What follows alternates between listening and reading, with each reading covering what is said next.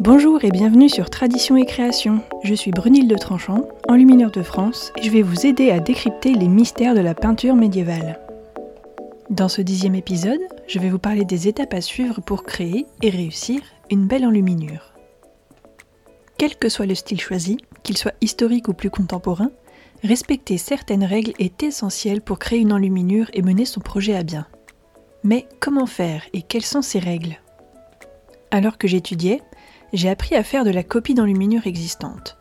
Ça m'a permis de travailler la technique. Mais la première fois que mes professeurs m'ont dit que je devrais créer une enluminure, je me suis senti un peu perdu. En effet, par où commencer et où trouver les idées? Si vous ressentez la même chose, vous êtes au bon endroit, et en suivant les quatre étapes simples que je m'apprête à vous révéler, vous pourrez mener vos projets à bien. La première étape pour créer votre enluminure consiste à faire des recherches, que ce soit pour votre thème ou pour vos images de référence. Dans le cas d'une commande, le thème est choisi par le commanditaire, mais dans le cas d'une production personnelle, le choix du thème reste libre et le champ des possibles est infini.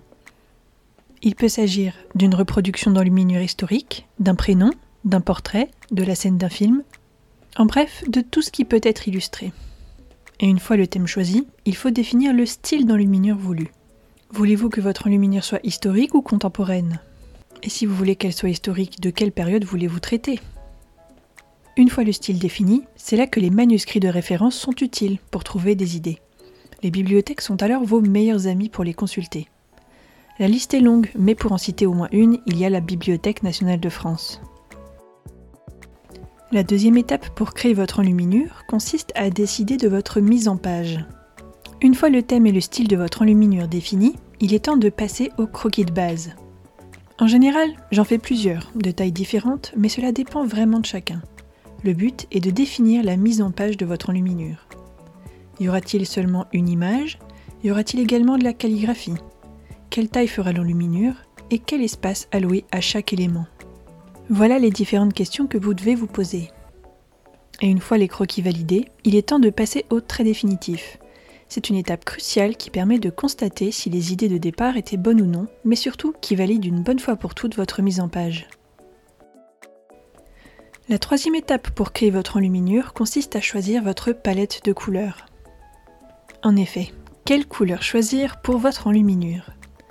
Faut-il choisir les couleurs des modèles de référence que vous avez choisis?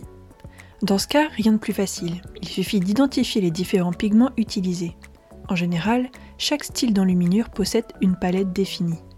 Mais faut-il s'inspirer d'autre chose? Ici, c'est plus compliqué, car plusieurs paramètres entrent en compte. Est-ce qu'il est possible de prendre des libertés? Faut-il respecter la palette historique malgré tout? Le choix est celui du commanditaire ou le vôtre. La quatrième étape pour créer votre enluminure, et pas la moindre, c'est la réalisation. En effet, une fois le thème, le style, la palette choisie et le dessin définitif réalisé, il est temps de passer au propre. Voici en résumé les points importants à suivre. Il faut d'abord reporter puis fixer votre dessin sur votre support définitif. Puis, si vous avez choisi d'ajouter un texte à votre image, c'est le moment de le calligraphier. Vient ensuite la pose de métaux et au final la pose des pigments. Voilà donc ce qu'il faut retenir pour créer et réussir votre enluminure. Les quatre étapes basiques sont les suivantes. Faire des recherches pour votre thème et vos images de référence, travailler votre mise en page à l'aide de croquis et la valider avec un dessin définitif, choisir votre palette de couleurs, et enfin, vous lancer. C'est tout pour cet épisode, j'espère qu'il vous aura plu. Si c'est le cas, partagez-le autour de vous et abonnez-vous pour ne pas louper les prochaines sorties. Et pour finir, dites-moi quelles étapes vous suivez pour réaliser vos enluminures et si elles se rapprochent de celles que je vous ai partagées. Sur ce, je vous dis à très bientôt